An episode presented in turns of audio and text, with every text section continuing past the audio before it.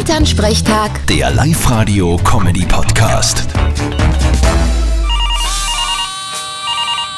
Hallo Mama, Grüß dich, Martin, geht's dir eh gut? Fralli, und wie war euch eine E-Bike-Tour? Du, das ist ja alles ein Riesenschmäh. Wie meinst du das jetzt? Na, ich hab mir gedacht, das heißt deswegen E-Bike, weil es elektronisch antrieben wird. Aber da musst du trotzdem treten.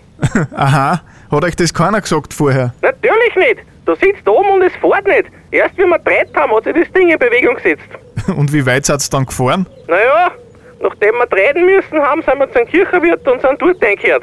Da hätte ich mit meinem alten Buch Max ja auch fahren können.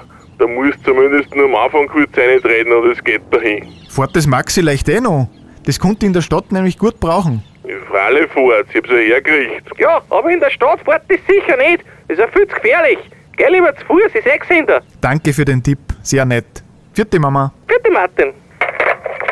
Elternsprechtag. Der Live-Radio-Comedy-Podcast.